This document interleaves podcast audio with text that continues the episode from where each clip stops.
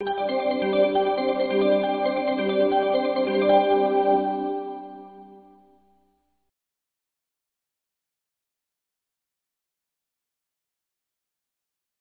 呃，我们上次有提到说，呃，必须要注意到每一个个人的这个人格塑造，其实呢有三个，至少有三个原因啊，包括先天啦、后天的这个教育跟环境啦。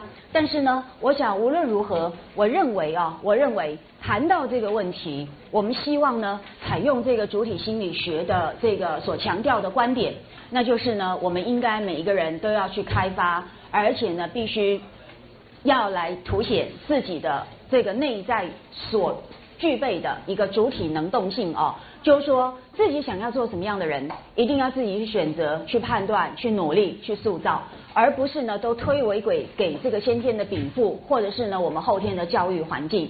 那就此而言呢，我要在这边给你们做一点补充哦。哎，这个是那个我们引用几段，我认为呃对我实在是受益良多，也给我很多启发的。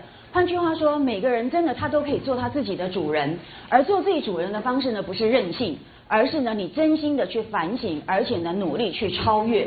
所以我们这边呢引用了一段这个英国呃汉密尔顿的一段话哦，我想这些都可以呃带给我们一些醒思。他说。心灵呢是他自己的殿堂，但是他也可以成为地狱中的天堂，也可以成为天堂中的地狱。所以归根究底，你要你的心是天堂还是地狱？那你要在天堂中，你感觉到你的心受困于地狱，或者是你明明受困于地狱，但是你的心却要去创造天堂？这实际上是每个人自己可以去扪心自问、去自我探寻跟追求的答案哦。所以你是什么样的人？真的归根究底，那个钥匙。是在你的手上，而且呢，去塑造它的力量也在你的手上。好，所以呢，每个人都是自己灵魂的雕刻师，也是你的心灵的打造者。你应该要自己去负责这个责任哦。所以呢，我下面又引用一段呃蛮有意思的一位呃心理学家，这是一位奥地利的心理学家，他后来也创造了所谓第三维也纳学派哦。那么他开创了所谓的意义治疗法。就因为他自己曾经有过非常惨烈的经验，呃，显然他是个犹太人，因为呢他住过集中营。那各位都知道，集中营是非常可怕的地方，可怕到比起贾府，我这个类比实在是很奇怪哦。为为什么呢？因为有同学或者是有很多的读者认为，哎，赵姨娘会变成那么样的卑卑劣，就是因为她的身份很低贱呐，这是封建一个非常呃不道德的一种阶级区分底下的产物，所以她是一个这个被侮辱与被损害者，然后呢用来开脱跟解释她的性格成因。但是我的想法完全不是这样，贾府比起集中营实在是好上亿倍吧，哈，一亿倍吧，亿兆倍吧。那么，所以一个人要成为什么样子，真的是要扪心自问。各位，请看这位心理学家住到了这个纳粹集中营这么惨烈的地方，那么最后终于幸存哈，这个这当然是老天有眼哦。幸存之后，他重新反省，以及呢善用他自己非常在行的一个心理分析，然后呢去挖掘人内在的意义。他领悟到一个道理，所以他才开创出所谓的意义治疗法，就是人存在要怎么样去呃定义。你的人生价值，那有哪些方式你可以去塑造你有意义的人生？那这个就是呢，他来帮助很多人来解除他心里的一些困境哦。那人活着当然都很辛苦，但是呢，这个辛苦是要由自己努力从里面去寻找出价值。所以这位呃，我们翻成那个弗朗克哦，那么这位奥地利心理学家，他最后的一个哎，可以说哦，他的一个学说的论证的一个归结的核心。就在于他认为，事实上人是没有自由的，因为住过集中营都知道，那那个简直不用讲，你们看过一点点片片段段的纪录片，都来都该知道，被抓进集中营的人第一件事情是什么？真的是剥光你的衣服，把你的头发全部剃光，然后像一大批的牲畜一样，然后用这个热水去冲洗哦。那个当然，就这这当然反过来也证明牲畜的待遇是非常可怜的，这是不人道的。可是呢，用在人身上，那这种不人道是我们一我们人作为同类的人类最容易感触到的哦。所以你就可想而知，在里面哪里有任何自由？你的一切全部被践踏、被粉碎，然后最后呢，你连你的生命当然都会在一个非常悲惨的情况当中被剥夺。而在这种情况底下，弗朗克他告诉我们。不，人还是可以拥有自由的。所以那个自由是什么呢？也可以说就是你最后的自由，也可以说你真正的自由都一样。好，归根究底就是呢，你可以选择你的态度，你可以选择你的立场。这就是你的心灵真正可以拥有的自由，好，那所以呢，最后你把这个选择你的态度、选择你的立场的这一个权利给放弃，然后呢，去归诸环境的不公，然后去归诸这个哎周围的这个恶劣，我觉得那真的是在推卸责任哦。所以呢，这段话我非常希望来跟你们分享。所以呢，因此就因为人还有这个心灵的自由，那么所以呢，呃，你就会发现。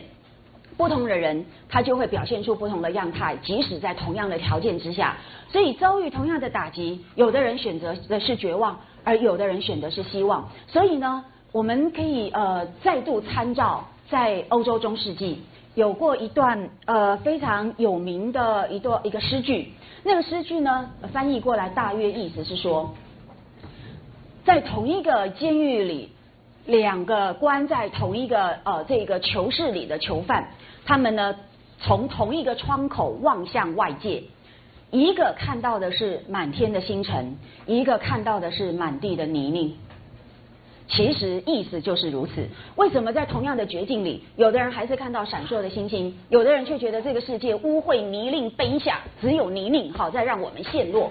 这个最后其实就还是在我们的心灵哦，所以呢，我希望我们透过这个富兰克的这段话，我们大家来互相呃鼓励，然后呢互相要求自己。事实上，你推卸责任跟归咎环境是完全没有意义的，那只是让自己变成这个环境的奴隶。你是你的主人，这作为一个主人，你事实上拥有这个最根本的自由。哈，所以林黛玉要一直固执的偏颇的用一个主观的弱者来看待自己。这个是我们必须尊重，可是我们实在并不赞同。同样的，赵姨娘要那么的卑劣，也不要归咎于姨娘的身份。那你就是那种人，你在那个环境底下可以不必这个样子哦。所以呢，我想这个富兰克的话呢。给大家作为参考。那当然，他更积极的告诉我们，怎么样在可以在一个没有希望、没有自由的这种绝境当中，我们可可是还是可以继续呢，更积极的去创造意义啊。所以呢，总而言之，他在他的自传里面呢，就提供了三个呃说法，好，三个积极的作为。呃，我把它整理成一个表格，这样你们看起来会比较清楚哦。所以呃，下面请各位呃看一下我们的荧幕。他提到呢，我们可以透过三种可能性来寻找生命的意义啊。第一种就是价呃创造的价值，就是你要去创造。那么什么叫创造的价值呢？就是包括说你做一件事。然后呢，去成就一种创新，那这个就就是在实践当中，然后呢，在人文的世界里面呢，你去开创新的可能。那这个基本上就是人呃可以呃确定，也是我们一般人都可以认知到的一种呃存在的价值。但是呢，人的价值不是只有这一种，所以呢，也不必这样努力去竞争，然后呢，要跟古往今来的人对抗。那这也是另外一种呃压力。我们还有另外一种呃所谓的这个呃创造生命意义的可能性。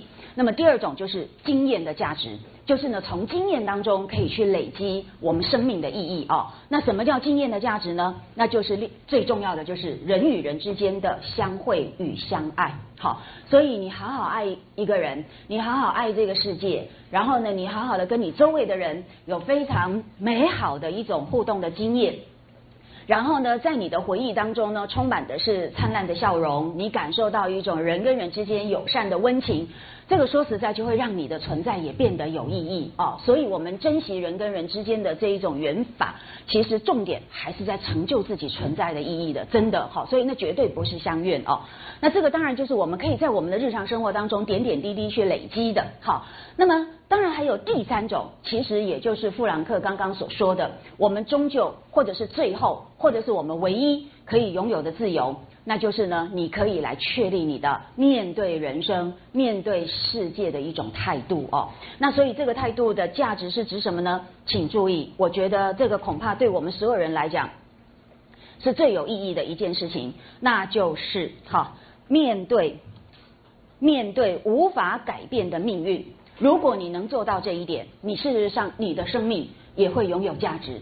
呃，我觉得这个实在是我们一般人最容易忽略的。像刚刚说的，哎，所谓创造的价值啦，经验的价值啦，这个我们大家都已经是呃，已经非常能够认识到的部分。唯独这个第三种，我觉得是我们现代呢。呃，汲汲营营于在现实世界的人最容易忽略的一点，所以当你能够好好的面对你没有干办法改变的命运的时候，其实你就拥有了生命的意义。哈，你你创造的是一种态度的价值，这就是呼应。呃，富兰克他在呃历经集中营之后，那么在他的这个专业训练底下，结合他的人生体验，那么所珍呃所告诉我们的一个很珍贵的道理，真的，你可以选择你的态度，你可以选择看这个世界的眼光，遥控器在你的手上，为什么你只选择那一台？好，有那么多那么多丰富的世界，那么多光明灿烂，那么多其实是创造的引领你往前走的那几台。你为什么不去看他？好，所以呢，你要悲情，你要什么？那没有办法，那就表示说这就是你决定。最后你不要说是这一台影响我的，不是，你是你选择让它影响你。我觉得这一点是我们一定要认识到的一个道理啊。所以呼应我们之前所说的这个主体能动性，这些我们都联系打通一起呢，请各位要来注意这一点。所以呢，我想我们看小说中的人物，其实也是在看待我们自己哦。那我透过这样的一个说明。只是要请大家同时也来思考我们人生的问题。那小说中的人物，因为受限于他的时代，也受限于我们作者为他们所设定的一个艺术框架。那当然，我们的工作不是在要求他们，而是呢，真正的如实的、客观的去认识他们。但是在认识他们的同时呢，请要记得实事求是，不需要过分的为他们一味开脱，也不需要过分的一味的替他们张扬。我们其实就是好好的认识他所在的背景，然后他们如何在那个背景下去展演他们生命的各种意义啊。那这个就是我们应该要做的事情。然而，我们了解人物，事实上是为了让我们的生命也更丰富哈，更有意义。所以呢，这些创造的价值，各位就可以来参考哈。那当然了，这些这些部分呢，我们在《红楼梦》当中，事实上也可以帮助我们用不同的呃这个。原则哈，或者是不同的一个判准，来帮助我们了解他们哦。所以呢，这个也都是让各位可以多得一些这个论述跟评价的工具哈。那了解到这一点之后呢，下面其实我们应该要进入来进入的是一个人物总论哈，因为我想这也是《红楼梦》最为大家所喜爱哈，也最津津乐道，大概呢恐怕也是呃论辩上面可以最激烈的一个场域啊。但是呢。在具体进入到个别人物之前，哈，我们当然会有一个人物总论，但是在人物总论之前，我们还要有一个呃很特殊的小单元。这个小单元是啊，我们呃攫取《红楼梦》当中呢，大概是两百年来引发最多的争议哦，也有最多的论战。那些论战呢，使得清末的文人们呢谈起《红楼梦》来，一个是呃这个永差派，一个是永代派，两个人谈起话来一语不合，几乎要保以对方老拳哦，你就知道这个争论是非常的激烈哦。那这个现象当然至今犹存，对不对？好，我想呃历久弥新。那么为了避免这个问题，而同时呢拆代的这个褒贬问题，其实延伸起来，它也可以是《红楼梦》中人物呢评论。的现象背后呢的一个总体的反应，就是说我们为什么会这样的永猜，为什么会这样的永戴？其实我们背后呢是不是有一些心理上面的原因，以至于我们这么强烈的去投入哦对这个人物的认同跟支持跟或者反对？那所以呢这个现象呃运用在拆代之外的人物。同样，这个心理是呃，那那个心理的元素，好，跟心理运作的模式其实是相通的。所以，我们现在的这个小单元呢，呃，标题是易代哦，易拆阳代现象的一个心理分析。那这个心理分析其实也是要让各位呢，先呃，准备好，做一个有自觉的读者。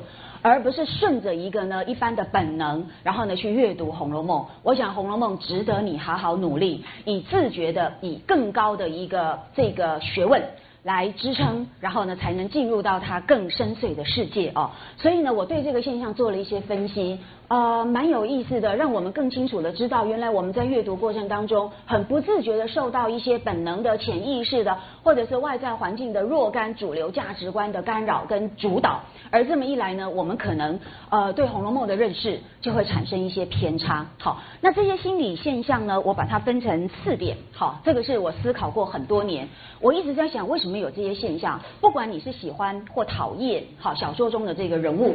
而背后有没有一些原理，是我们不自觉在运作，可是却凌驾于我们的理性之上，好，而因此我们的评论就显得其实又是隔靴搔痒，好，那这个呢，我们要跟各位。做一点简单的分析。那首先呢，我们就先呃，请各位要呃包含，因为呢，我用一拆阳代，这基本上是反映红学人物论的一个主流哦。那么当然也有人是阳拆易代，哈，这个是也有，就是呢喜欢薛宝钗不喜欢林黛玉的人当然都有。不过我想呢，好像是易拆阳代是比较多的，而且呢那个情绪也特别的浓烈哦。所以呢就就先允许我用这样的一个现象来作为概述，其实它包含各式各样。很强烈的情绪反应跟很尖锐的这个呃价值判断，好，但是呢，我想呃不管他表现出来是哪一种形态，我们要追寻的是呢背后他的心理因素是什么。那所以呢，我想我们还是用一猜阳代比较好说了啊，因为毕竟。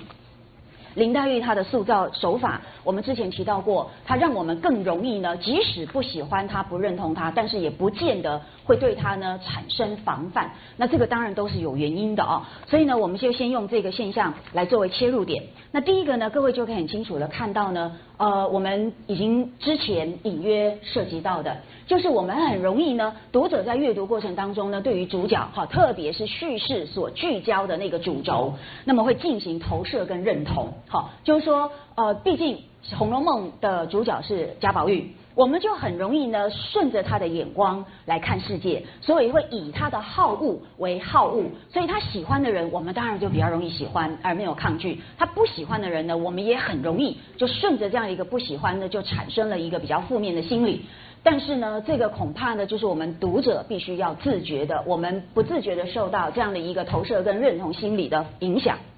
所以，我们的古人也早就已经注意到这个现象，好，所以真的不要以为我们的古人很笨，他比我们聪明的多，好，而且比我们有学问的多。那只是呢，也许他的这个。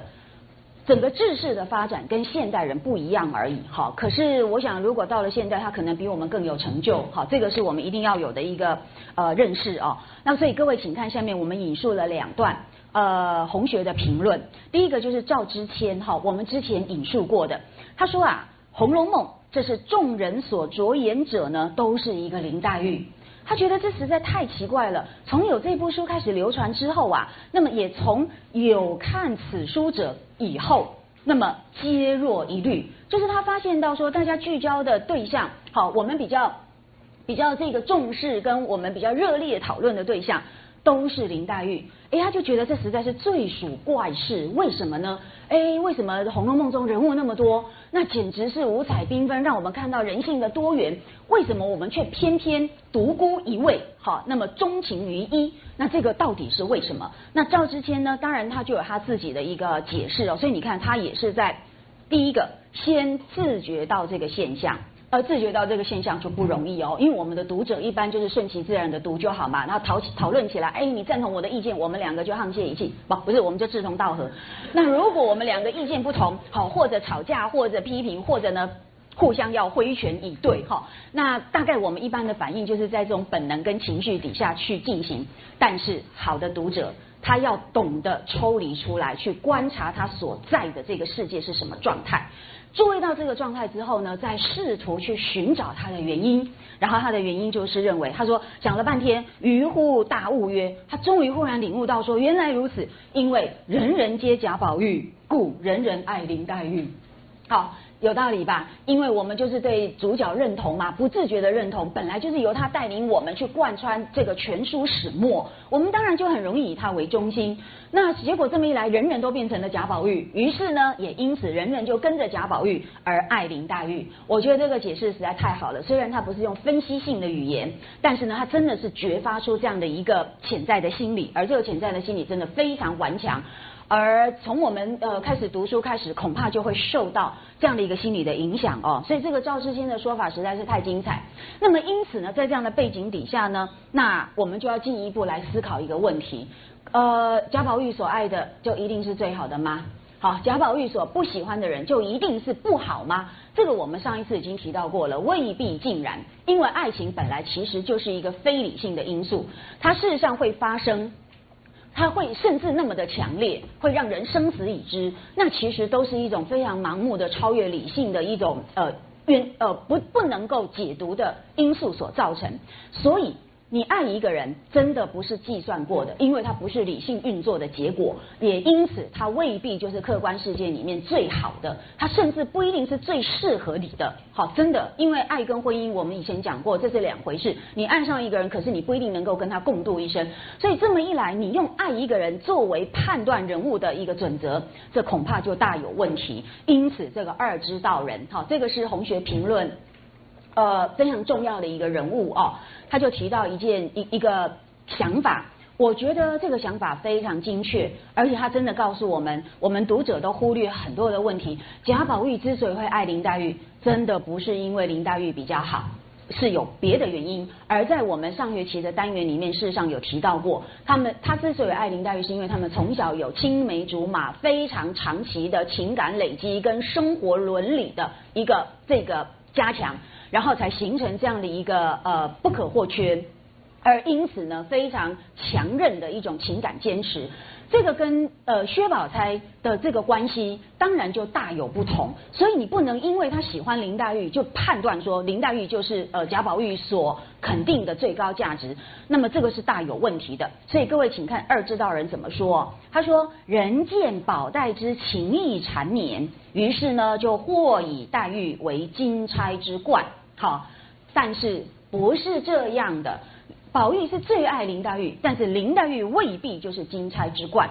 那下面呢，请继续往下看哦。他说：“可是啊，这些人不知道，宝黛之所以钟情者，无非同年同时两小无猜，以致成人的哦，所以才会愈加亲密。那是有时间跟生活点点滴滴累积起来的深度跟厚度。这个当然。”就是变变成了对方彼此都是不可或缺的原因，所以他说，要不然的话，宝钗也是角色啊，那么难道以他的角色就不能够呃转移宝玉的感情吗？当然会，只是因为宝钗所欠缺的是跟宝玉这样子的所谓同时同年。青梅竹马的漫长时间累积起来的深厚感情，这个是宝钗最欠缺的。可是这不本这不表示宝钗本身她有其他的问题哦。所以呢，他说今而知啊，我现在就知道了。一往情深者，其由呃其所由来者见矣。那么若早见金钗，不在乎事。意思就是说什么叫一往情深？宝玉对黛玉当然一往情深，可是他的一往情深呢，是其所由来见你，就是逐渐累积有一个漫长的过程。好，这个是他们真正会一往情深的原因，不是因为对方在客观评价上面的都是五颗星，当然不是这个样子。所以如果我们要早见。好，早见就是品早跟鉴别高下的那个意思了，要品评高下哦。你如果要品评这些呃众多金钗们，恐恐怕。不要用这个标准，好，那么标准不能够用贾宝玉的感情来做判断。那我想呢，这个是给我们很大的启发哦。真的要了解一个人，真的太难了。那么他为什么会这样？背后有许多的原因。你如果不逐步推敲的话，一概而论，那么抽象去谈，那结果到最后就是扁平化，而且呢就会变得非常的粗糙。好，那这个是我们要跟各位分享。那么下面我们做一点补充。其实呢，这段话我们以前也都跟各位读呃这个介绍过啊，就是呢评点《金瓶梅》呃不止如此，它甚至是中国评点学以来呢大概是最杰出的一位评点家哈，就是张竹坡。那各位你们都知道，贾宝玉他的这个标准跟眼光，不见得就能够作为一个客观的判准。那么因为张竹坡透过《金瓶梅》读法。来告诉我们说，各位读者不要忘记，你们你看官呐，不要误看了西门庆的《金瓶梅》，不知呢，这个其实是作者的《金瓶梅》。好，所以呢，宝玉喜欢谁是一回事，但是曹雪芹怎么评论他笔下的金钗，那又是另外一回事哦。这两者之间是不能画上等号的。可是直到现在。我们还是有很多人，第一个以贾宝玉的呃情感趋向为标准，好，然后呢，因此呢，作为评价金钗们的这个依据。这已经是第一层，恐怕是范畴谬误。第二个，把贾宝玉当作是曹雪芹的代言人，所以呢，把贾宝玉的判断当成是曹雪芹的判断，然后变成整个《红楼梦》的判断，这个恐怕又是更严重的第二层次的一个范畴的呃这个混淆哦。那所以我们下面补充一段脂砚斋的话，脂砚斋他这一段话其实在提醒我们说，请各位注意，贾宝玉是一个虚构的人物。他当然不等于现实世界的作者曹雪芹，这完全是两回事。所以，呃，脂砚斋就这么说，他说：“按此书中写一宝玉，对不对？这个书中是写一个宝玉没有错，但是其宝玉之为人，是我辈于书中见而知有此人，实为目曾亲读者。”换翻成白话文，意思是说，宝玉这个人呐，是我们哦，哎，连这些人根本都是曹雪芹很亲密的亲人或朋友，他们都说，曹雪芹笔下的这个贾宝玉，是我们透过曹雪芹的《红楼梦》才知道有这样的一个人，我我们实际上从来没有亲眼见过的，所以你就可想而知，宝玉根本是一个虚构的人物，他就算有带有很浓厚的曹雪芹的自传色彩。可是我们已经强调过很多次，那么那些自传的材料早就已经转化成为另外一套艺术法则底下的一个成分，它服从的是呢跟曹雪芹的家世背景无关的一个创作法则，所以它当然呢会被改头换面，而且会焕发出完全不同的意义。那你因此如果做了这一个小说人物与作者的一个等同上的混淆，这当然是一个重大的谬误哦。所以各位请注意，知燕在已经清楚告诉你。对我们这部小说中可以看到，我们很多曹家的、我家的、我们这一类人物的一个共同的集体经验。但是那只不过是来自现实的若干极光片语，它并不是这部小说的全部。所以呢，同样的，连贾宝玉都是我们从来没见过的人，那你就可想而知，怎么可以把贾宝玉跟曹雪芹完全画上等号呢？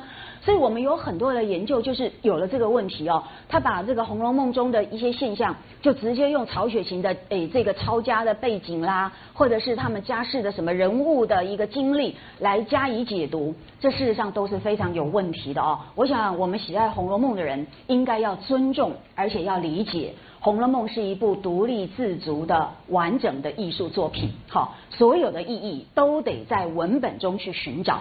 那作者的方面当然可以帮助我们，提供给我们一些资讯，它也有辅助性的功能，但是不可以呃喧宾夺主，更不可以呢主从颠倒。好，这个是我们一定要意识到的问题。所以呢。再回到拆代评呃这个评价的问题哦，我们同样要跟各位在呃介绍一下，就是呃 Princeton 教授普安迪先生他也有类似的感受哦。他说一般的市民读者呢，对《红楼梦》的理解，事实上真的是流于简单化。好，他们呢或是迷恋于二玉的奇缘，对不对？从前身到今世，那当然非常的令人炫目啊，非常令人的感慨万分。可是啊。呃，这个其实是很吸引人的一项，但是它只是小说中的一部分。我们继续念下去。他说，这些市民读者哦，流于简单化的理解是，或者迷恋于二玉的奇缘，或是痛骂封建社会对有情人的不平。也就是说，很多人基于本书的自传性质，而误以为贾宝玉只代表作者自身的本相。他说这是错的，殊不知。即使是自传体，好，但是它还是一个虚构作品。而这种自传体的虚构作品，也常常有作者呢自省自己，呃，内省自己往事的反讽意味。它事实上是真实在自我谴责，在自我忏悔哦。那所以呢，它绝对不是为了。要来宣扬自己的某些被当时所否定的价值，然后故作这个讽刺，绝对不是如此。而这个现象我们现在很常见，所以呢，我们先看普安迪先生的一个说法之后呢，我下面是我的话了哦，我真的要提醒你们，因为我看太多这样的说法，就说呃，有很多人来，有很多认为呢，这个小说当中呃存在着一种所谓的包中贬，好。跟贬中褒的这个笔法，好，那什么叫做褒中贬呢？意思就是说啊，你们看呐，小说中在描述某个人啊有很多的优点，然后呢给予他很大的赞美，但是但是这些评论者或读者就会宣称这些手法其实是包中贬，表面上呢是在呃赞美这个人物，其实是在贬低他。然后呢，相对的也创造出一个贬中褒的一个诠释方式，就会说，你看他好像是在贬低这些人物，可是其实是在赞美他。好，那这种说法当然独立来看是没有问题的了哦。本来呃文学作品就可以有很多解读方式，当然本身也会有里外呃等于说表里不合的这种反讽，这个当然都有。问题是，你把贬中褒跟褒中贬放在《红楼梦》人物评论当中的时候呢，我就注意到一个非常奇怪的现象。真的非常奇怪，就是你注意一下，当这些评论者在说曹雪芹现在做的是褒中贬的做法的时候，请注意，他们呢用都是用在哪些人物上呢？有没有注意到？当他说，哎呀，曹雪芹描写这一段话，其实是对这个人物的褒中贬，你会注意一下哦，检查一下这些评论者的用法，所谓的褒中贬呢，都是集中在宝钗、袭人。麝月，好，大概都是这一类人身上。哎，这不就太有趣了吗？这三个人确实在《红楼梦》当中常被赞美，对不对？但是呢，你看我们的评论者不愿意接受这个赞美，他认为呢，曹雪芹绝对不可能赞美这样的人。既然我很讨厌他，曹雪芹怎么会赞美他呢？那就是褒中贬，最终还是要怎么样强调他们是一个负面人物。我们呃，他们认为作者还是在贬低他们。那至于贬中褒都是用在谁身上，你们就可以想象的出来了吧？都是林黛玉，好，或者是呢晴雯，对不对？好，那或者是反正就是那一些感觉上比较离经叛道的人，然后你呃，他们就会宣称曹雪芹呢在对这些人做一些比较负面的描述的时候，在批评他们的时候，其实啊是在贬中褒。好，所以最后他还是要坚持认为我喜欢的人，作者一定最后。还是要赞美他们的，这样了解吗？可是怎么会有这么清楚的二分法呢？这个二分法究竟是谁啊建立出来的？显然是现代的批评者，对不对？那作者是不是这样子？谁？我们没有人知道。但是呢，这个现象是这么样的泾渭分明，显然这背后有一个二分的一个意识形态，好在主导。那么真的是这样吗？回到刚刚呃普安迪先生所说的，他说自传体的虚构作品。也常常有作者内省自己往事的反讽意味，其实就是作者非常如实的表达出他自愧自责的一个个人的忏悔，所以本来书中就可以包含如实表露的自我谴责，所以当呃我们作者说宝玉这个什么潦倒不通文章啊，哈什么什么之类。他是真的如实在做自我谴责，好，而不是在赞美说我们这种人是当时的失败者。可是其实我们是什么超越时代？呃，未必这么简单，好，所以呢，其中啊，如果涉及到贬词的话，我认为我们可以哈，也应该把它视为就是直抒其意，而不是正言若反，好的一种曲折的用法，好，所以呢，褒中贬，贬中褒，恐怕呢。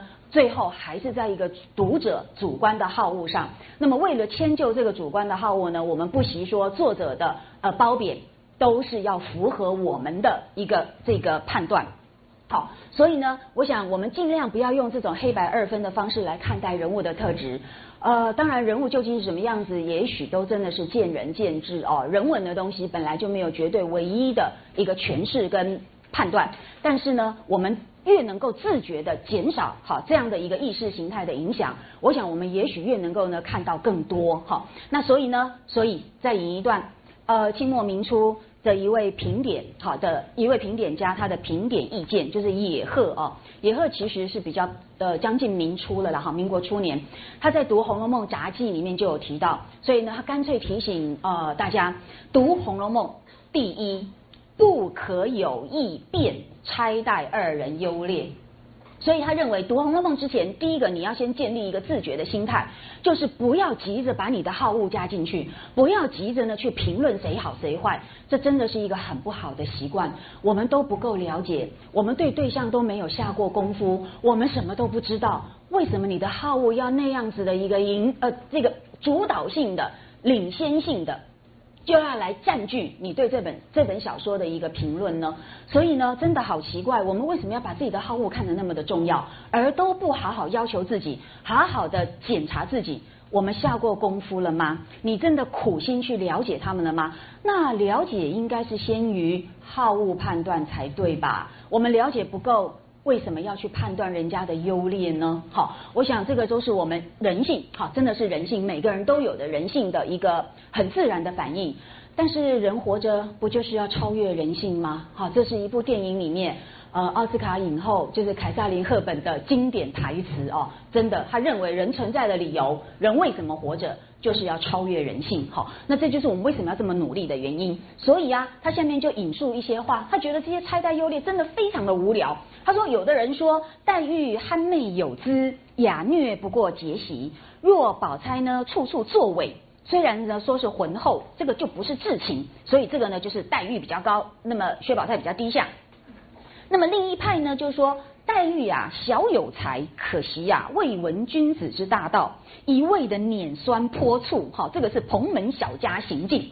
那么像宝钗就不一样了，她步履端详，审情入世，颜色颜才均不在黛玉之下，所以才宝钗比较高，黛玉呢就比较低下。好，结果以后就很生气说。都是笑话，好，然后呢，他说你们做这种说法的人呢，就不是能够真正读《红楼梦》的人，好，所以做事说者，不管是哪一种说法，不管是杨钗还或者是杨代，都一样，都不都非哈能真呃真读《红楼梦》，所以我想这些是我在呃很多的这个评点意见里面。很难得找到的，真的好像呢，比较是从一个理性的角度来要求自己，诶，要求读者。那呃，因此呢，非常乐于在这边跟大家分享。真的，我们的好恶是非常不重要的一件事。真的，因为谁都有好恶，而好恶受限于个人的有限性，它往往真的都会是片面的。好，为什么要把这个片面的东西膨胀成为真理？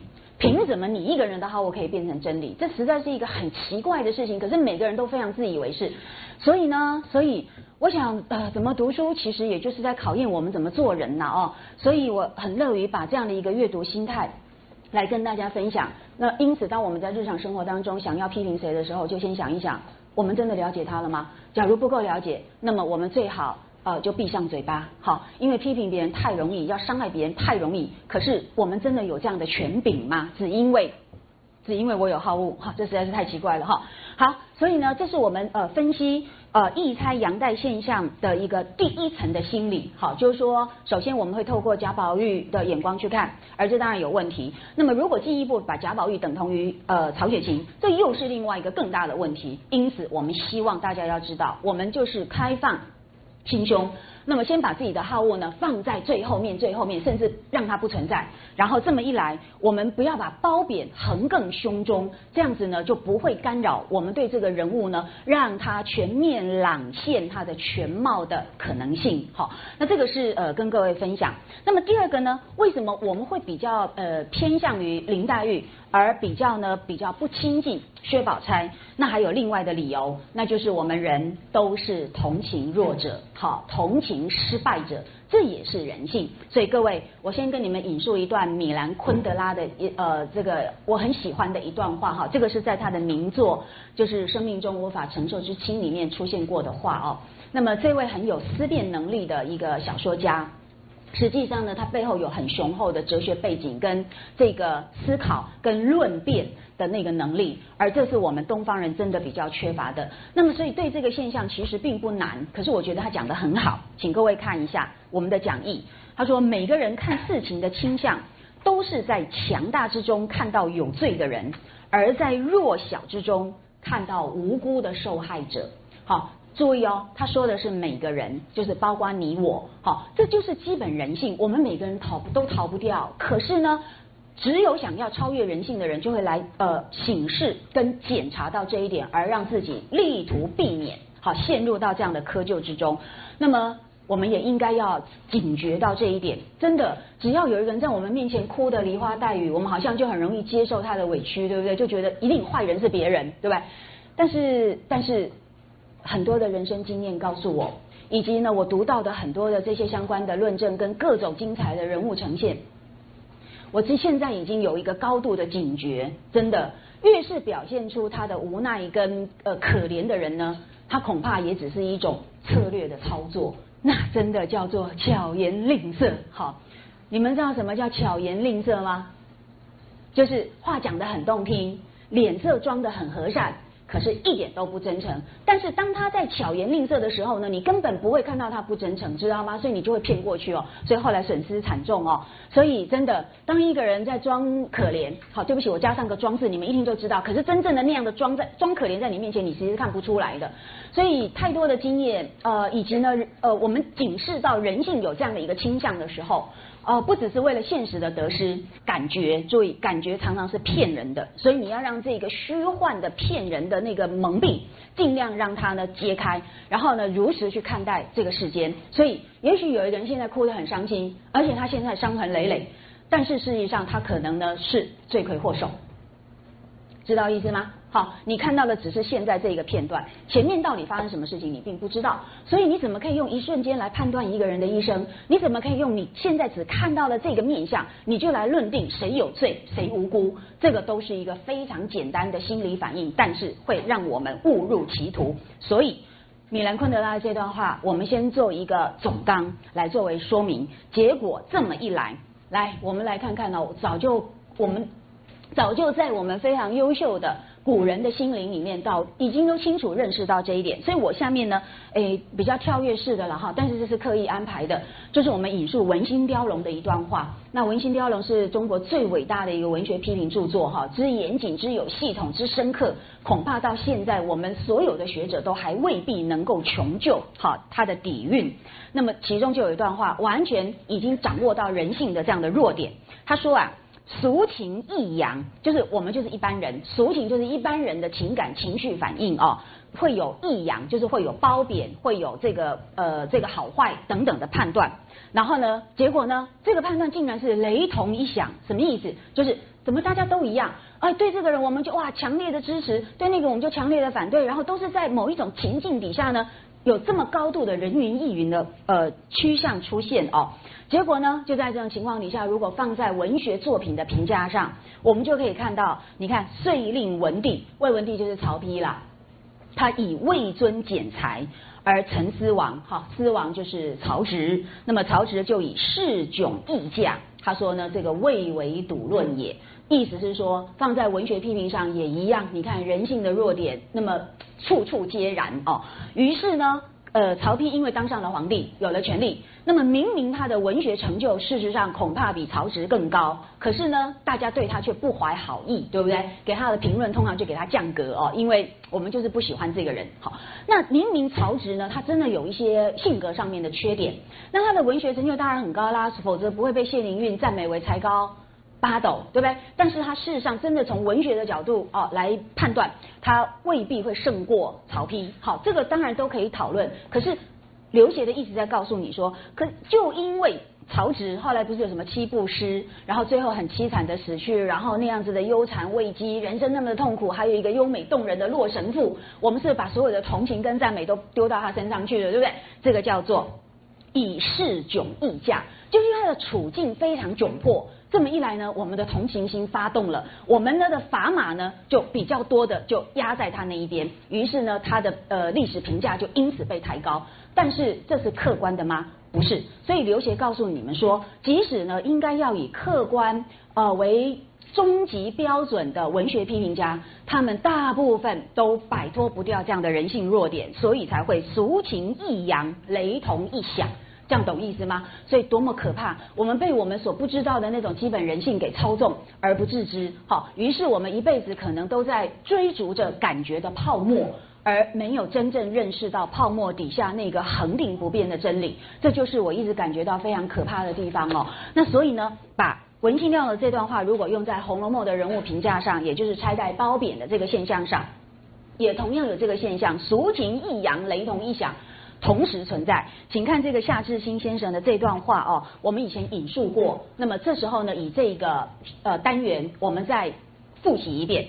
他就说呢，由于读者一般都是同情失败者，所以传统的中国文学批评一概将黛玉晴雯的高尚与宝钗袭人的所谓的虚伪圆滑精于世故作为对照，尤其对黛玉充满赞美与同情。于是呢，在这样雷同一响的情况底下，除了少数有眼力的人之外，无论是传统的评论家，或是当代的评论家，都将宝钗与黛玉放在一起，然后呢去进行不利于前者，也就是黛玉的呃不对不起，不利于前者就不利于薛宝钗的比较。那么他认为这透显出来的是一种本能上的对于感觉，而非对于理智的偏爱。真的理智。是要千锤百炼，是要自觉的很努力去追寻才会得到的东西。顺任本能的感觉太容易，所以每个人只要顺着号，我们就可以做很多很多的评论。但是我们真的要走这一条轻松的道路吗？好，所以呢，这个就是请各位要来认识到，原来在我们的内在都存在着一种呃看事情的倾向。就是呢，只要这个人是强大的，我们就要努力去找他的有罪，对不对？那么看到一个好像是一个弱势的人，好是一个失败的人，我们就很比较容易呢，诶，在他其中看到无辜的受害者。但是事实上可能完全不是如此。一个强大的人，他可能又正直又有能力又努力，他为什么不应该强大？一个呢弱小的人，可能是因为他懒惰不认真。我说的是可能，好，这些都是你要去考虑的各种可能性。所以不是这么的简单的哈，我们要如实的去看待我们所面对到的这个人物哦。那这是我们所分析的第二个呃异差阳代现象的这个心理因素。像这个社会学家所分析的这个现象哦，哎这段话非常的有趣，所以我们可以一并来参考。这个是法国真的是最杰出哦，也可以说被视为啊是第一位社会学家的这个图尔干，哈他的一个分析，他说啊。请看一下哈，他说，在一般情况下，就是我们一般人哈，在一般情况下，我们可能会容忍一些人类通常都有的弱点跟缺陷，例如什么呢？自私、软弱、偏见、固执、好色。好，我们通常大概是可以忍耐，但是一旦呢这些弱点。带来了，甚至或仅仅只是伴随了严重后果。好，不管是它带来了严重后果，它甚至或者是伴随严重后果，那人们呢，往往就无法忍受，好容忍这样的一个弱点哦。而且戏剧效果越好，艺术的感染力越强，哈，越越让我们感觉到真实，那么观众啊，就越容易为这些呃为这些情感所左右，也就越不容易理性哦，也不容易呢理性的体察。看感受裁判者的视角，所以真的呃反反而是一个越结束的小说，它越容易激发我们读者的非理性的意思啦，知道哈？所以呢，在这一种强大的对于共同体团结的情感和心理需求，会推动我们去发现好和寻找敌人，而且会去创造坏人。好，就是说，当我们阅读小说或者是戏剧，然后它的感染力很强，那于是呢，小说中啊的那些一我们通常都会容忍的这些自私啦、缺陷啦等等，那么就会让我们不能忍受，于是我们就会呢，诶，去所谓的创造坏人，好，或者去发现敌人。好啦，我们如果用在《红楼梦》的拆代的一个现象上，我想这个呢就很可以用来说明宝钗袭人这些人，还有王夫人，好。为什么会被视为宝黛之恋爱悲剧的替罪羊的原因？好，就是明明这个跟他们无关，但是由于我们的读者呢被那种强大的戏剧效果所影响，我们不能忍受呢这个拆代的悲剧这么严重的后果，所以呢驱动着我们去发现敌人和创造坏人。所以我想呢，读者在为呃宝黛之恋而感到悲愤呃不舍。然后呢是，要寻求情感发泄时呢，我们就要真的要小心了，会不会因此就使得小说当中一些强大的人，可是他其实完全无辜，却被我们的心理需要而被定罪为这个坏人？好，我想这个就是我们各位也可以呃来参考的。真的，我想做研究跟读书非常有趣，它真的不只是单纯的呃感觉到一种愉悦，或者是一种呢发泄好恶情绪的快感，这个背后隐含太多。对人性的深刻的多元的探索哦，那这个是我们对于这个第二项哈，这个阅读心理的补充。第三，这个我们上次也讲过，就是呢，我们的读者，第一一方面要读小说，内在就有一个心理上的需求，那么更何况呢，我们呃面对到拆代这两个不同的人物，那这一种呃心理呢又。更加强烈的发动出来，那就是呢对面具恐惧的一种阅读心理哦。那么这一种呃上述夏志新先生所说的这一种出于对呃就是本能所偏爱的感觉，其实呢也真的源于一种透过阅读小说以消解现实人际障碍的心理需求，所以我们比较容易不自觉的倾向于接受里外透明的林黛玉。那么所以下面这呃这两段话。呃，一个是我的补充哈，一个是我们以前引述过的佛斯呃佛斯特在小说《面面观》里面的名言。那么福斯特就已经告诉我们说，对于人们喜爱读小说的原因，好，请注意，我们需要一种。比较不接近美学，而比较接近心理学的答案。好，这我们之前讲过，读小说当然快乐啦，情节波澜起伏、曲折跌宕，引人入胜。那么些人物呢，也让我们又爱又恨，所以我们喜欢读小说。但是福特真的很清楚的告诉你，不是从心理学而言，我们喜欢读小说另有原因。所以，请看下面的说法。因为我们在现实世界的存在状态中，会面临到一个重大的问题，这个恐怕纠缠我们一生。他说，人类的交往看起来总像附着一抹鬼影。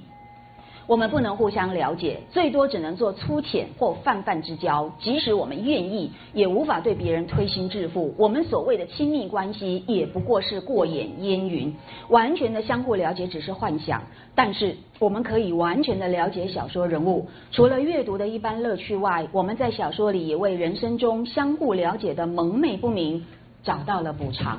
所以这是一种心理补偿作用，所以我们读小说基本上就是在消解，先放下我们人跟人之间的种种猜防，然后我们可以稍微松懈下来，哦，终于感觉到我可以全心全意的托付跟全心全意的信赖。但是这种心理也会干扰我们对小说人物的正确判断。所以说，曹雪芹呢，请看上面第一项。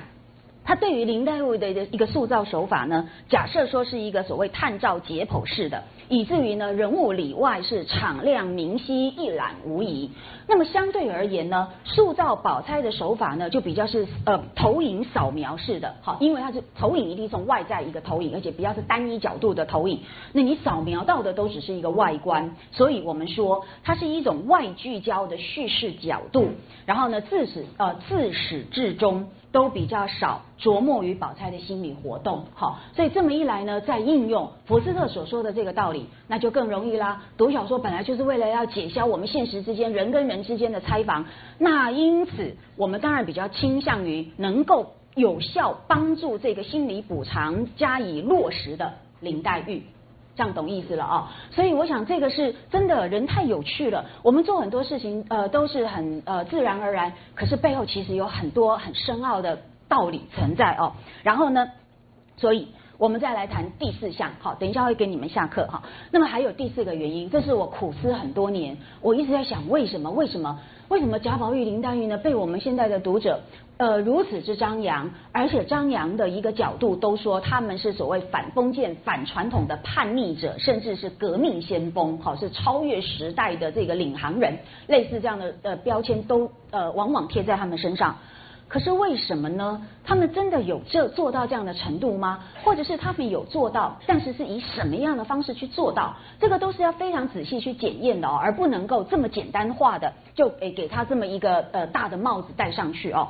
所以呢，我想了很多年，我终于明白一个道理，这事实上也是呃可以说对我们这个时代的反省。真的，我们活在一个时空之中。很不自觉的就会受到这个时代的价值观的影响而不自知，但是这个时代的价值观既然叫做时代价值观，它其实就是受限于这个特定历史时空而产生的，它就是有限的，甚至有可能是偏颇的。那么这么一来，我们要与这个经过百年前剧烈变动之后的这个现代世界，用我们这样的一个世界的价值观去理解两百多年前的一个这个小说作品。会不会就有很剧烈的隔阂而不自知？好，那于是我们就很轻易的用我们现在跟过去，那真的是一百八十度完全不同的一个世界观来加以判断。那这中间是不是就有很大的问题？那于是我想了很久，我想确实存在。那以至于呢，我们没有好好仔细检验小说中的种种细节。而一个小说家最伟大的地方，就在于他能够在细节的地方去建构人物。好，越优秀的小说家，要越能够在细节里面去活生生呈现这个人物的光彩。那么，所以小呃，西方有一句谚语说得好。魔鬼就藏在细节里，对不对？可是我们面对的是一个我们都公认的伟大小说家，为什么我们对那么多的细节都视而不见？好，而只片面的、选择性的找到一些相关段落，而支持的又都是我们现代人所信仰的价值，这不是一个很值得反省的问题吗？好，那么我们现在就回到第四项这边来，就是呢，我们的现代到底是一个怎样的时代？呃，真的仔细去思考。我们跟过去的传统几乎是完全断裂的，好，那个断裂是我们身在现代其中而不能够察觉的地方。那所以呢，这中间的断裂，只要我们一旦意识到它的天差地别，甚至会感到惊心动魄哦，差别这么大，我们如何真正去了解《红楼梦》这部小说到底要教我们什么？何况，好，何况，即便没有这么大的一个文化的断裂跟传统的。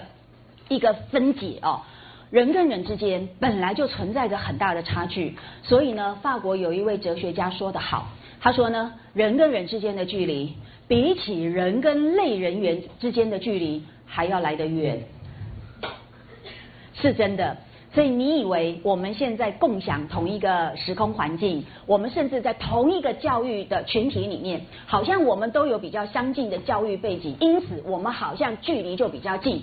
错了，我们之间的距离恐怕跟我们跟最早发源出人类的那个类人猿的距离还要来得远。换句话说，我跟那个类人猿说不定更接近，哈，更能够互相了解。那这个是很无奈、很感慨，但是呢，真的是真知灼见。那要怎么样打破这样子的距离，然后让我们可以真正稍微的接近对方？那真的要耗费很大的努力。我觉得不要把《红楼梦》当成一般的罗曼史来看待，因为这真的是对它的贬低。但是我们的读者很常常的不自觉的就把它当做是一个呃罗曼史来看待。那这个呢，呃，也可以单纯的就作为一个读者。他的日常休闲，这个我们百分之百尊重。可是如果你真的好呃要想好好了解《红楼梦》的伟大究竟在哪里，可能呢作为一个读者就要自我要求了。所以呢，我们的自我要求现在就是要来好好的检验，我们到底处在一个跟过去有多么巨大的不同的一个时空环境，好，而我们所孕育的价值观有没有可能因此而强烈的干扰？我们对于这个过去文本的认识哦，所以第四项我的归类就是很严重，呃，应该说不是很严重，而是说很明显、很这个强烈的一个原因，就是现代读者呢是身处于个人主义盛行，而且个人主义不但盛行，它还独独的受到尊崇的这样的一个社会主流当中，好，真的个人主义盛行就算了，它却被往往拿来当做是最绝对的一个。价值，那我们的文化、我们的社会运作就以这样的一个呃标准作为呢这个努力的方向。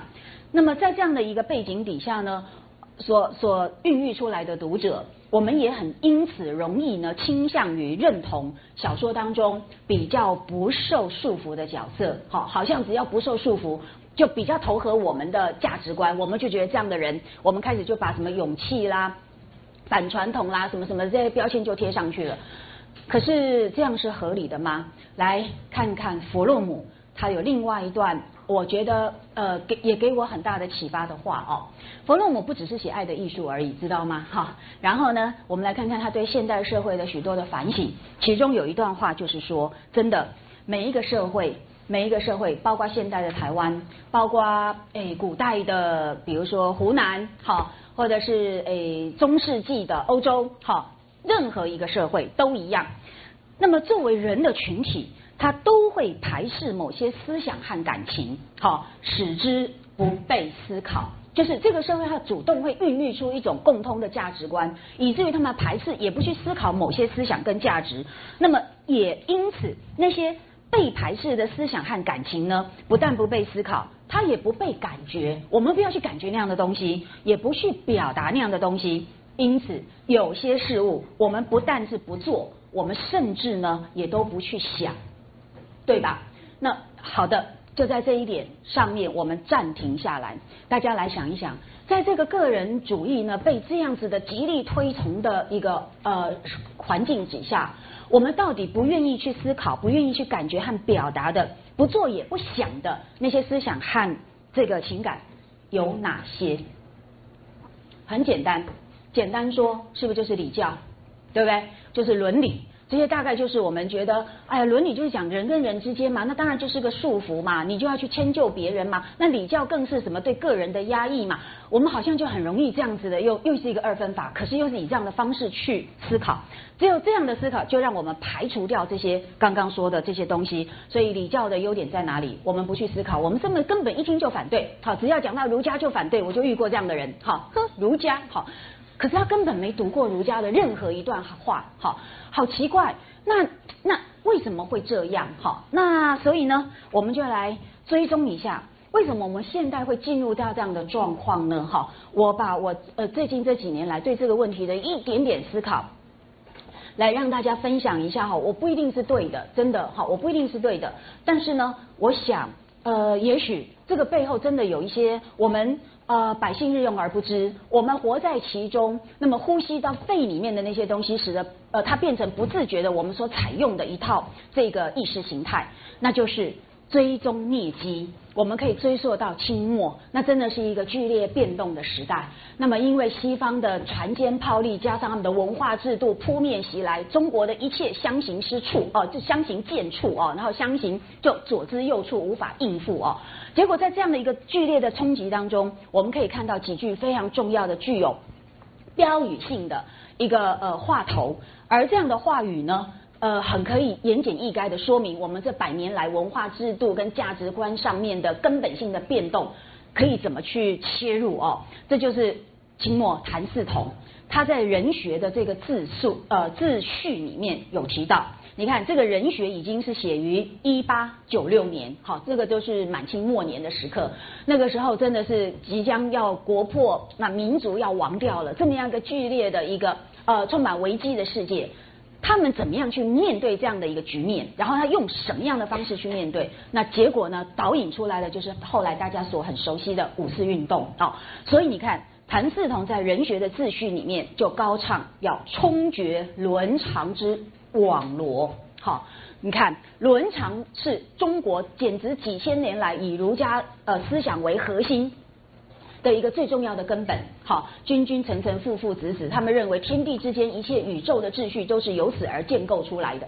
结果呢，谭嗣同说，我们现在的整个的呃所谓治世人人的努力，就是要冲决这个伦常之网罗，好吧？于是这么一来，跟伦常有关的一切。不基基本上就已经完全被反对，而且呢完全被唾弃，好，于是呢传统整个中国的一个价值观跟这个他的所有的文化秩序，当然就面临瓦解，好，这个是基本上已经是瓦解到粉身碎骨的地步哦。于是也一路延续下来，民国初年的五四运动里面，其中的代表人物胡适先生，他就也是昂然宣称，我们要重新固定一切价值。那什么叫做重新固定一切价值呢？那就是我们过去整个的中国传统文化全部要重新加以呃丈量。那这个的意思大家都知道，就是要全盘否定啦，了解吗？表面说是重新固定，其实就是要全部重新反加以反对。所以呢，整个五四时期哦，它是笼罩在全盘反传统主义的这个氛围之下。那么这是一位在呃美东呃这个非常呃。名校学府而进行历史研究的一位呃汉学家哈，其实也是海外的华人哦，就是林玉生先生。好，他认为呢，五四运动的特征以及它不平衡的地方，大概呢都是环绕在两个基点上面来谈的。好，那么那两个基点是什么呢？第一个就是激烈的反传统思想，也就是呢对中国传统社会与文化全面而整体性的。反抗运动，这就是他认为五四运动的最根本的几个核心之一。那么，于是呢，第二个，当然在这个运动的影响之下，也产生了对西方文化很特殊的态度。那么，对于这个西方文化特殊的态度，其实最主要当然就是接受一些什么民主自由的思想啦。然后，当然呃也会呃，对于他们所谓的那个受到生物学的这个演化论而产生的社会达尔文主义的一个这个意识形态。那么这个都是他们当时吸收过来，其实是很重要的几个部分哦。那这中间还有很复杂的辩证，我们现在没有办法去谈。可是各位就要注意了，在这样的情况底下呢，一方面反对既有的东西，而且是全盘否定。好，这是第一点。第二点，那么我们所吸收的西方思想主要又在哪里呢？那么如果回到我们所分析的这个个人主义的话，那么这中间我们可以聚焦。很小的一部分来谈，呃，因为我们这边所谈的都是大问题哦，是文化非常大的问题哦，呃，我们实在是有一点不自量力了哦。那么，但是没有办法，我们要追踪这个脉络，只能够简单先提到这一些。那么，回到对于西方文化很特殊的态度呢？那么，其中一个就是呢，接受他们的所谓的个人主义。好，那么于是当然跟反传统啊，然后呢，这个。所谓的冲决伦常之网罗啦，这个就刚好可以互相搭配哦。那么于是呢，我们就接受了个人主义。可是这个个人个人主义是一个移植过来的，而又在已经完全失掉我们既有的文化支撑的状况底下，它又会被发展出什么样子呢？那这就是呢，明初以来非常动荡，然后整个社会很纷扰的一个原因之一哦。因为它不在我们的土壤上生发出来，结果呢，又以它很特殊的西方背景。而产生出来的一个价值观，却又被这样子的一个极端的支持跟运用，那这个问题就非常的大。那么这样对这样的一个现象，西方人自己也有在反省哦，因为西方在殖民主义之下，他们一方面是一个呃横征暴呃掠夺的一个征服者，可是呢，我想他们的思想家也同样在面对这个现象，也在进行反省。那么其中我们要跟各位分享的是，我们。引述过他的话的，就是呢，法国的哲学家路易杜蒙哦，他们自己呢也在检讨西方所产生出来的个人主义是不是也有他的问题，尤其是他作为别的文化的标准的时候，是不是问题更大？好，那么所以呢，请看简单的这段话，他认为西方近代的个人主义的崛起。事实上是不可以用来取代其他社会本身的思想范畴。也就是说，西方有他们的历史脉络，所以产生了个人主义。事实上呢，本身产生个人主义的是个这个团体，他们自己也面临到个人主义的问题。好，更何况如果把这样的个人主义呢运用到其他的这个社会。就会产生更严重的问题。为什么呢？他认为西方近代所孕育出来的、所崛起的个人主义，他的思想是预设了自由跟平等的概念。好，那么但是但是很多的学者都已经观察到的，西方这样的近代文明跟其他的文明和文化是根本不同的，因为个人主义呢，它充斥了一种唯名论的思想。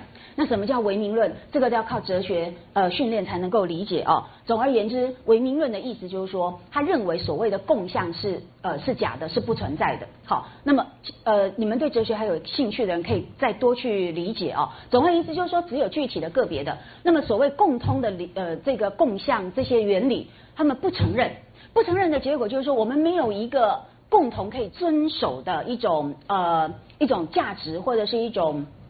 信念啊，那么除非是对所有的人的生活秩序有益的，但是对于所谓的价值，他们不认为有这样一个共相的问题。所以下面呢，杜蒙说，唯名论它充斥在个人主义的这个思想中，可是这一种唯名论，它是只承认个体的存在。而不承认关系的存在，好，他只承认个别要素，而不承认呢这个呃所谓的要素组群，就是说他不承认群体，好，不承不承认共同的互呃这个呃这个彼此构成的那个关系，所以说他认为呃唯名论。根本可以说是个人主义的另外一个名字，它根本就是个人主义的一体的两面。好，那简单说，假如我们只呃，请各位很简单的看到这一段话，一时之间不了解没有关系。可是呢，我们看其中的几个呃简单的描述，大概就可以知道，所谓的个人主义基本上就是只承认个体，不承认关系的存在。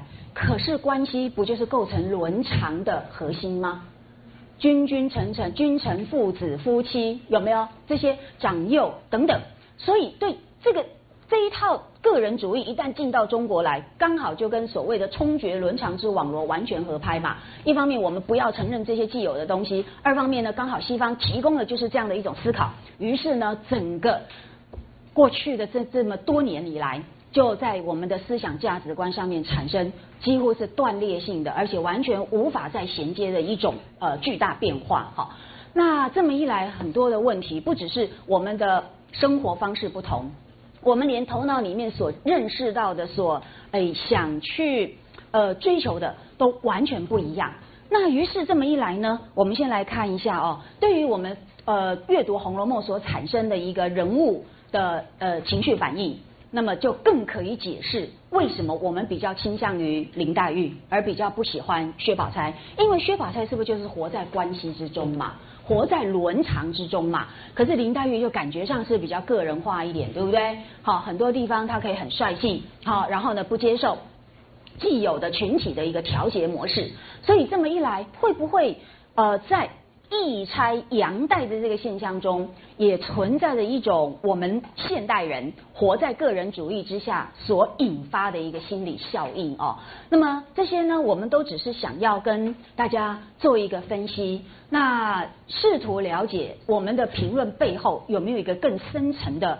呃，包括我们所处的时代的原因，或者是人性的一般弱点的原因，好，那林林总总，只是要希望大家知道说，要做一个好的读者，我们要做很多的努力，好，呃，甚至要不断的自我检验，好，那么做了这样的一番功夫之后呢，我们先先提供这四个可能性，那么这个四个可能性呢，我认为是导致我们现在人物论的一个呃倾向。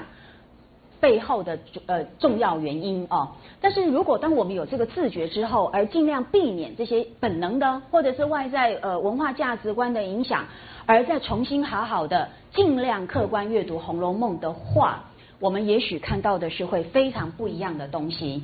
所以在我的我的阅读范围里面，我就发现到呢，开始现代人已经有一些呃学者。已经慢慢的在跳脱这百年来的各种限制哦，而慢慢对《红楼梦》呢可以有一些不一样的呃看法。那么其中跟你们介绍一位是大陆学者哦，这个段江丽女士哈，从这个名字上就可以知道哦。那么她这本作品里面呢，有些地方所提供的一个看法，我觉得呃可以给我们刚好做一个参考。他在《礼法与人情》的这部作品里面啊，跟《红楼梦》有关的，而且我觉得值得参考的就是以下这一段。好，这个他涉及到的不多，但是我想呃很简单的一两页，他提到的东西确实值得参考。他认为哦，第一点非常有趣，请你们注意，来各位翻到第二回好不好？就是呃贾雨村，那么呃这个。畅谈正邪两副的那一段啊，呃，就是跟着那个冷子兴演说荣国府的那一段。好，那么这一段其实有非常多重要的讯息，可是我们的读者只强调他的正邪两副，而忘掉了其实呢不只是正邪两副的这一类人而已。所以呢，请看三十一页好不好？这个三十一页明明很清楚的告诉我们说。他认为这个世界人物的禀赋，哈，那么来自于正气跟邪气，然后呢，他们在禀赋这样的一个正气邪气之后呢，落实到人文世界里面来，那么他们会做出怎样正面跟负面的不同表现，好，不同的一种呃这个性格实践。所以，请各位先看，他明明设定的那个价值框架是非常清楚的，请看哦，三十一页，就在第二段。那么子欣呢，见他说的这样重大，那么就请教其端。那雨村下面就有一段呃畅谈，可是请你们注意，这段畅谈要根据什么样的呃基础才能够表述出来呢？请看再往前面一行哦，就是这一页的第二行最下面，下面这段话请注意哦。若非多读书事事加以格物呃致知格物之功，悟道参玄之力是不能知也。那这代表什么意思？啊？这代表什么意思？要认真看这一段呢，表示贾雨村自己是不是已经做到多读书事事，能够致知格物，还能够悟道参玄？这是一个变相的、间接的自我褒褒奖，知道哈？这是第一点。第二点。这是要告诉我们说，他下面所说的这一段话是非常重要的，是经过读书世事以及呢致知格物之功跟悟道参玄之力，才能得到的一个非常深刻的呃判断。所以绝对不能够轻忽，甚至因此呢，也有学者认为这边所述的这所呃表述的这一段正邪两副可以说是整部《红楼梦》的思想纲领。好，所以这段话非常的重要。只是这个思想纲领不只是在强调正邪两副的先天特质而已，这个是呢我们很多人忽略的一呃地方。那请各位要注意。好，所以我们现在就来看一下，呃，多读书世事跟呃能够有。致知格物之功和悟道参玄之力所得到的一个对人性的高度认识是什么呢？来，请看哈，雨村说：天地生人，除大仁大恶两种之外，愚者皆无大义。愚者就是像你我这样的平凡人呐，好，没有太大的差别哈。虽然我们的距离比起我们跟类人猿的距离还要来得远，但是实际上看在这整体的宏观的一个呃判断之下，我们彼此之间他认为就是浮沉在这个叫做中人哦，就是中中间这一等面目模糊的群体，彼此可以互相代换，也不是缺之不可哈。所以呢，这是中人，他就完全呢呃不理会。所以告诉你们呢，曹雪芹所关心的人不是我们平凡人。这个是很让我感到伤心的，可是没有关系，平凡人也有平凡人的幸福跟贡献，对不对？哈，这我们强调很多次，不然我们怎么活下去？哈，但是呢，但是真的要认识到一点，曹雪芹他关心的是一种很特殊的人格，所以下面他讲一段这个正邪二气，我等一下画一个表格给你们看哦，因为这段话非常的呃。其实不难，但是因为它涉及到很多的抽象名词哈，尤其是一些呃人物讯息，所以可能一般同学就会很快的看过去，但是呢没有好好把它做一个分析。我们现在简单说一下，好，在讲人物论之前，这个一定要先认识，因为《红楼梦》所关心、所塑造的那些人物群像，不是你我的一般人。好，这里我们先谈。好，所以他说天地生人，除大人跟大恶这两种之外，好。其其他的呢都没有什么太大的差异，好，我们就先画，好，它主要有这两种人。那么什么叫做大人呢？它是应运而生。那这个运呢，当然其实就是太平盛世的意思了啊，就是说这个世界是在一个非常和谐、往正面的积极的方向去运作的状况，所以它是应运而生。所以这种人呢，不但有的好的天赋，而且呢，他受到的是好的一个客观环境，所以先天后天相辅相成、华实相符，然后才能够造就大仁者。好，所以你看它是应运而生。那大仁呃大恶者呢，它就是应劫而生，所以很不幸。通常大恶者，他所诞生的世界也会是一个呢充满劫难的一个灾难的地狱哦。那么在这样的地狱当中，大恶者才会被锻造出来，所以这是应劫而生。好，然后呢，我们继续往下看，不止如此，重要的是什么呢？他说运生世至。劫世呃劫生世为，所以基本上呢，他一定是活在一个盛世治世之中。那么应劫而生的话呢，他大概就是会活在一个乱世，好，或者是一个末世的状况，很重要哈，在一个世界即将要结束的一个灾难的毁灭性的状态中，好，这个就是大恶者他面对到的一个客观处境。然后呢，所以下面他就一个一个举例哦，各位要注意，这些绝对不是空虚的话哦。不是呢，用来什么搪塞敷衍，回应一下儒家的那一种应付的话头，绝对不是。请注意看，他说尧舜禹汤文武周邵，那么孔孟董韩，还有各位特别注意周张呃周成张朱，他说这些都是应运而生，所以他们都是大人者。那么是我为什么特别提醒你们周成张朱？周成张朱是谁知道吗？前面的尧舜禹汤什么这些你们都很熟悉了，反正讲圣人一定都有他们的一席之地。好，但是呢，这边还加入哪一种人被视为大人者？也就是对这个世界有大贡献的人。什么叫周成张朱？周是周敦颐，张呃成呢？程颢、程颐。那么张呢？张载。朱呢？朱熹。这些都是谁？宋代的理学家，理学家哎，理学家好奇怪，我们很多读者不是一听就反感了吗？就是讲什么什么二十四小什么师节事大有没有？然后他们就被骂死了，都是什么残害人性的刽子手啊，整天高谈那些什么什么之类的啊。好奇怪啊！我们现在读者讨厌的人是在《红楼梦》中被放入到大人者的行列里面的耶。你有没有注意到这一点？所以那些认为《红楼梦》是反对礼教、好反对宋明理学的人，恐怕这一点就是你不能自圆其说的矛盾所在。明明曹雪芹很清楚告诉你，这些是大人，他怎么可能会反对理学家？怎么会反对理学呢？这样听得懂意思吗？好，这是第一点。继续往下看哦。那么像那些什么蚩尤、共工、桀纣、始皇、王莽、曹操、桓温、安禄山、秦桧等，就是应节而生。哎，对这个行列的人们，我们毫无异议，对不对？我们好没有其他的意见哦，我们都同意了哈。好，现在往下看。好啦，大仁者就是修治天下，他们都是有大贡献的人。那么大恶者就扰乱天下。好的。现在进一步来说，那什么叫大仁者呢？就是他禀赋着一种清明灵秀的天地正气。好，所以哦，现在开始作者在告诉你，这些人是我们现在看到的人，但是如果去追踪他的成因，那么先天条件是什么？所以我们继续往下画哦，他的先天条件就告诉我们说，他们禀赋的一个呃是正气，好，叫做清明灵秀之正气。好，这就是这些大人者他们所带有的一个先天的特质。好，那当然你先天没这个特质，那你也没成人的希望啦，知道吗？好，好，那么下面呢，那么残忍乖僻，这是天地之邪气，这就是呢恶者之所禀赋的。好，这就是残忍乖僻的邪气。好，那么了解到这一点之后呢，因为呀这两种人他所禀赋的呢都比较纯粹。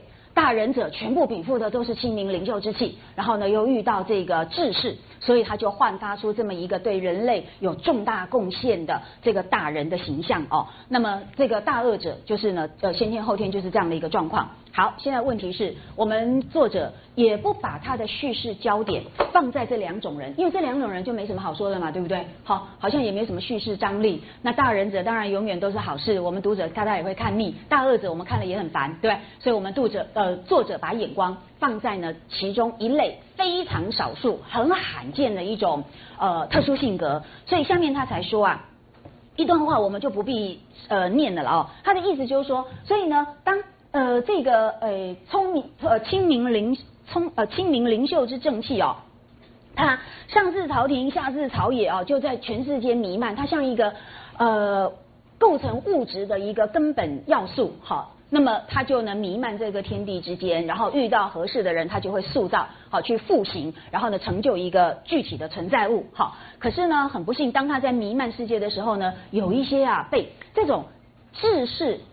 的清明所压抑住，而隐藏在什么这个深沟呃大祸之中的人，好。那的那种邪气，因为他没有没有机会出来，因为这是一个好的时代，所以呢，他根本没有表现的机会，然后就被压抑在阴暗的什么深沟大祸里面。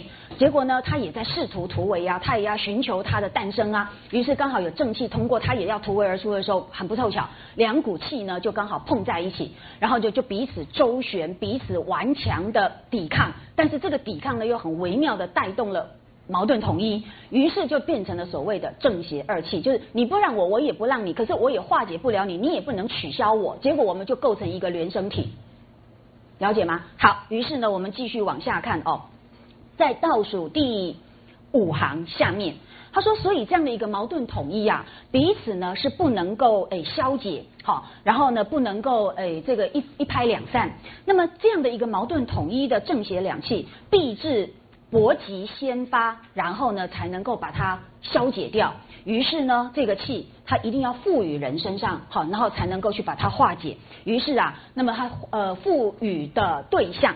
就会形成很奇怪的一种正邪两气哦，所以下面倒数第四行说，使男女偶秉此气而生者，在上则不能成人人君子，下也不能成大凶大恶。为什么？因为他各有一半，好，所以我不纯粹的大人，也不纯粹的大恶，结果就是变成居中一个无法归类的特殊人格。好。那么至于万万人之中，你会发现他拥有一半的大仁者的正气，所以能够聪俊灵秀之气会超过万万人之上。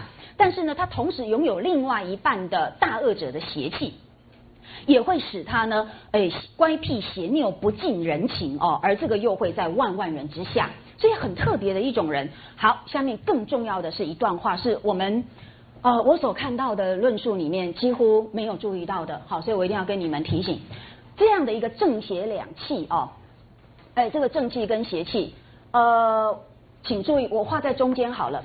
当它呢这么样奇怪的构成一个矛盾统一之后，那么复行于人，那么寻求一个化解的可能的时候呢，那么被负正邪二气者。他们又会变成什么样的人？很奇怪，它分成三种。这些话很重要哦，我们仔细的检查。他说啊，倒数第二行，如果这个正邪二气是生于公侯富贵之家，请注意哦，他已经很清楚的在告诉你说，正邪二气只是一种先天禀赋，但是呢，它还必须来到具体的人间世。然后呢，这个正邪二气受到后天环境的各种影响，然后才会造就出呢，又有三种不同不同的表现形态。好，所以如果他是生于呃公侯富贵之家，那么他就会变成情痴情种。好，那么如果他生长的环境，请你们注意，他都是正邪二气，但是呢，他不幸的，他生在这个诗书清贫之族。好。那么你们注意一下哦，诗书清贫之族跟呃公侯富贵之家比较起来，它缺乏了哪样的东西？它比较被凸显的一个呃特点在哪里？好，主要是不是就是清贫？它没有像公侯富贵之家一样的经济资本，好，但是他拥有诗书的教养，而诗书各位还记得薛宝钗的名言？那么拿学问提着，就不会流入世俗。对不对？所以呢，这个诗书清贫之族呢，他所造就出来的正邪二气之辈，他就会是所谓的意识高人。好，你看这个意识高人很特别啊，呃，跟情痴情种是不一样的。然后啊，如果这个正邪二气更不幸了，当他要去这个复行于人的时候呢，竟然是找到的对象是那个薄作寒门。好，那么这边我们就写在这里，如果他是生在薄作寒门，换句话说啊，他不但清贫嘛。好，而且呢，他甚至也没有受到诗书的教养，已经穷到没办法读书，没有办法有任何文化的熏陶。好，那这个叫薄作寒门。那么，如果是在这样的环境底下呢，虽然你也有正邪二气，可是很不幸，你你缺乏后天的这些条件的一个呃提升跟呃雕琢，那你你就只剩下正邪二气。那这样的正邪二气就会让你变成其忧名昌。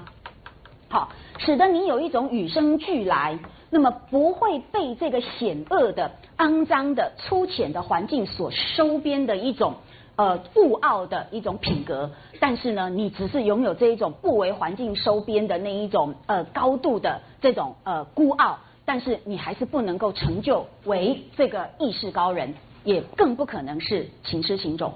所以很特别哦，这个区分真的非常重要。为什么呢？因为它告诉我们，单单只有先天禀赋，也只不过是具备你这个人物特质的一半的条件，还有另外一半要看后天你在什么样的环境，你受到什么样子的教育，你受到什么样的要求。真正的人一定是先后天共同去塑造出来的。曹雪芹绝不简单，绝对不会说哦，我只要正邪两副，我就可以到哪里都出类拔萃，哪有这种事情？那即使出类拔萃，也有各种不同的形态，对吧？所以他就告诉你，不同的环境的出类拔萃会有不同的形态，以至于我们不能够把情痴情种照字面想当然耳的去理解。我看过太多的文章，都把情痴情种理解为一般意义的痴情。了解吗？可是这个不是情痴情种是一个专有术语，很明显在这个脉络底下，他是在告诉你，先天的正邪两气，再加上后天的公侯富贵之家，才能造就出来的一种独特的人物类型。它不是一般意义的痴情，所以霍小玉很痴情，对不对？你们读过唐传奇吗？没有。李娃听过吧？好，或者是崔莺莺，好不好？好。那么这些人呃，是都很痴情，对不对？但是他不能够叫做情痴情种，为什么？因为他不符合曹雪芹的这个定义，了解吗？如果我们要用曹雪芹的定义，那么你就得要去接受曹雪芹他自己是怎么样来建构他的一个人性观，他的人性观是这样子建构出来的，所以你不能够混淆。好的，这么一来，我们。各位同学就要特别注意一件事情哦。他下面举了很多人物的例子，我们来举几个来呃参照一下就好，因为这中间有很多要讨论的地方哈。我们现在没有这个时间，我只提醒你们一件事情。来，请看这一页的最后一行，他有提到前代的许由、陶潜、阮籍、嵇康，好，你们连嵇康也可以。那么这几个人物，你们认为照曹雪芹自己的定义，他应该是哪一种人？当然是义士高人嘛，对不对？陶冶情，呃，那个谁，陶渊明啊，陶渊明不但这个躬耕自读，他甚至后来是不是还得去乞食，对不对？他真的去要饭呢，你们知道吗？所以要追寻自我不是那么容易的一件事情哦，但是他去做了，所以我们非常钦佩他。那翻过来三十二页，来，请看一下下面立刻提到的人物就很特别，王谢二族顾虎头，顾虎头就是顾恺之，好，他是那个江东的救世族哦，朱张顾禄，所以也是世家大族出身。然后还有什么陈后主、唐明皇、宋徽宗，单单这几个，你们认为他会是义士高人吗？你该不会告诉我唐玄宗是义士高人吧？他更不会是其忧明仓吧？是吧？所以他只能够是什么情痴情种，因为他是在公侯富贵之家的这个环境背景之下。那所以我们如果好好检验这一段话，厘清它所对应的、它所分类的关键，那么你就得知道，真的不要把情痴情种当成是一般的痴情的一个人物来看待，这是很严重的混淆。然后呢，我们再来检验一下，《红楼梦》里面真正属于其忧明昌的多吗？没有啊，最名呃最著名的一个应该就是灵官嘛，灵官画墙，对不对？他当然也是很痴情，可是他不能归类为情痴情种，对吧？所以各位一定要分析呃清楚，不要不要想当然尔，然后混为一谈，这是我目前非常常见的一个状况哦。那么所以呢，再往下看，《红楼梦》中的义师高人好像也不多嘛，有谁呢？义士高人要出生于诗书清贫之族哦，对，真是，可是好像他比较接近这个，对不对？好，因为他是被视为相生相换呐，好，所以比好像偏这一种，好，偏这一种，这个没有问题，好，所以呃，为什么会遇到这个归类上的问题？原因在于有没有发现《红楼梦》里面所描写的主要的呃人物群落，其实都是出身公侯富贵之家。这个贾史王薛四大家族，对不对？所以《红楼梦》所写的是一个呃上流社会贵宦阶级的故事，所以整部《红楼梦》基本上就是聚焦在这里的，了解意思吗？所以呢，为什么我们有那么多其他归类的问题？像妙玉也很麻烦，对不对？好，妙玉，你看他用的又是故宫博物院典藏级的，好那些茶杯什么之类的，可是他又是什么这个佛门中人哈，其实是出家拜法修行，那。你说他是义士高人，好像很像，可是他的背景好像也算是公侯富贵之家，对不对？所以王夫人才会说，她既是官宦小姐，自然骄傲些。所以我们下帖子请他。所以你就知道说，原来这个呃具体分类上我们会有这样的为难，其实有一个很重要的关键，就是《红楼梦》真的他所最关心、他聚焦的对象是出出生于公侯富贵之家，又禀赋着正邪二气的这些情痴情种。好，那这么一来，各位一定要好好澄清一件事情：当我们讲情痴情种的时候呢，就不要一下子就从字面上望文生义，就把它跟痴情相混淆，这完全是两回事哦。所以杜十娘怒沉百宝箱，她固然很痴情，可是她不算情痴情种，她只能算什么其忧明仓。如果用《红楼梦》的标准去看的话，那辜负她的那个人固然是王孙公子。可是呢，他他那么糟糕，你就可想而知嘛。他是出身公侯富贵之家，没错嘛。可是他那么无情，那么样的辜负一个好女孩，那显然就是他没有正邪两副嘛，很简单。这样听得懂吗？所以呢，贾琏当然不算情痴情种，好，那那就是他没有正邪两气。所以呢，我们讲到这里，主要的目的就是告诉大家，《红楼梦》可关心的。它是一种非常特殊的人格形态，它是以一个特殊的先天禀赋加上特殊的后天环境所造就出来的。那么，因此你不能够用一般的凡人标准去看待它，因为曹雪芹对我们平凡人没有兴趣，好不好？好，好，所以我们现在来看一下段江丽女士的这一段话哦，就我们就可以来好好的参考一下。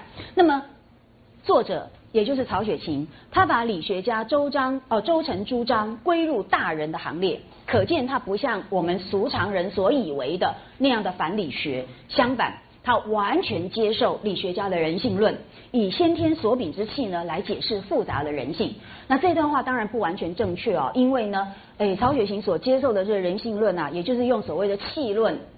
来说明人格的先天的特质，事实上不是理学家的哈，是更早从先秦以来就有，一直到汉代的那个气化宇宙论一路下来，甚至还包括医家，医家就是医学方面，他们对人体构造那么正跟呃病哈，就是你正常健康跟疾病为什么会产生这个差异的各种呃跟气有关的思考，事实上的曹雪芹所继承的是源远流长的一套跟气有关的各个领域的。一个总结经，所以不只是理学家而已啊。这段话我要做一点补充。那么第二个倒是非常正确的，他说作者也就是曹雪芹立意甚高，他塑造贾宝玉这个形象是为了探讨他所代表的一类的人的。生命状态那一类的人，就是跟他一样这种很特殊、无法归类的人物哦。然后呢，他不是呃，他塑造贾宝玉，并不是为了要反映某时某地某朝某代的积极或者是消极的思想意识。也就是说，他塑造曹呃贾宝玉，不是为了什么积极的要反传统当革命烈士，也不是为了什么消极的要去什么支持传统的什么伦常礼教，不是。曹雪芹根本不关心这些问题，他就是要好好的表现这种人他的特别、他的深奥、他的复杂究竟，以及他的迷人究竟在哪里哦。所以呃无朝代年纪可考啦等等，他认为就是为了强调这一点。所以鉴于刚刚所说的两点，那么要强调的是，《红楼梦》所审视的是具有特殊性格的人，他在某种特殊环境之下的生命状态。